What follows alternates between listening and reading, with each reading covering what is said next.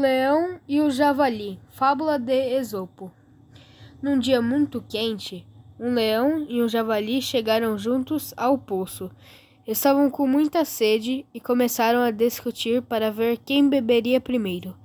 Nenhum cedia a vez do outro. Já iam atacar-se para brigar, quando o leão olhou para cima e viu vários urubus voando. Olhe lá, disse o leão.